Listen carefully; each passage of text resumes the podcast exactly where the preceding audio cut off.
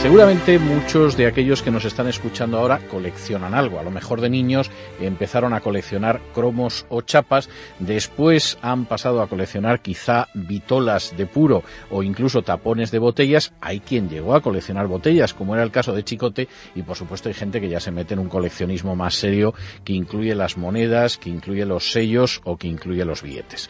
Precisamente por eso nosotros hemos iniciado una sección de coleccionismo en este apartado de cultura que dedicamos a, la, a, la, cultura, precisamente en Es la Noche de César, todas las noches. Y tenemos con nosotros precisamente a la persona que se va a ocupar de esta sección de coleccionismo, que es don Alejandro Rodríguez. Muy buenas noches, don Alejandro. Buenas noches, don César, ¿qué tal? Bueno, ¿qué tenemos hoy? Pues mire, le voy a enseñar un billete muy curioso. Es un billete de 10 millones de marcos, no, nada más. No está mal la cifra, 10 millones de marcos. 10 millones de marcos, sí, ¿Quién los pillara? ¿Y, ¿Y, por qué esto? ¿Para, ¿Esto era para que los millonarios jugaran en la ruleta? ¿o qué? No, no, ni mucho menos. Mire, como usted bien sabe, las condiciones del Tratado de Versalles fueron muy duras para los alemanes. Y para hacer frente a las enormes indemnizaciones, Alemania y la República de Weimar emitió dinero sin límite para poder financiarse. La inflación salvaje, efectivamente. Eso es. Los billetes que se pusieron en circulación hicieron subir los precios y la moneda sufrió un incremento de su valor nominal que no tenía correspondencia alguna con su poder de compra. Fíjese, de hecho, que en 1923, la fecha de emisión de este billete, el aumento del nivel de precios era de 726.000 millones respecto a 1914. No está mal, ¿eh? 726.000 millones. Muy bien, fantástico. Una verdadera locura, don César. Pobres alemanes. Fíjese, una barra de pan llegó a costar 2 millones de marcos. De modo que con este billete de 10 millones de marcos tan solo podías comprar 5 barras de pan.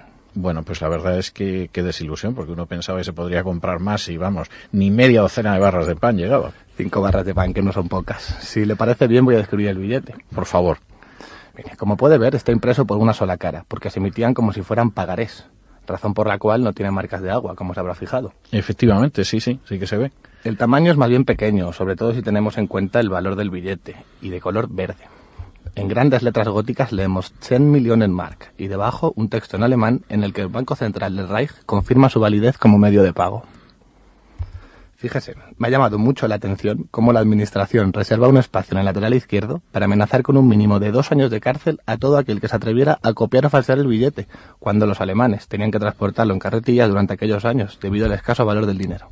Bueno, a todo eso, la verdad es que el billete es sensacional, ya no solamente por el valor numismático que pueda tener, sino sobre todo porque esto es un recordatorio de lo que puede suceder con ciertas políticas económicas. Si un coleccionista quisiera incluir en su colección de billetes este de los 10 millones de marcos, que recordémoslo, en su época solo servían para comprar cinco barras de pan, ¿qué tendría que hacer?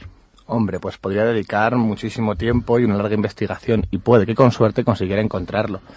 Pero fíjese, este libro álbum que tengo aquí ha sido elaborado por un equipo de profesionales que durante más de dos años han reunido 50 sellos, monedas y billetes auténticos y de época, como demuestra el certificado de autenticidad que acompaña cada álbum.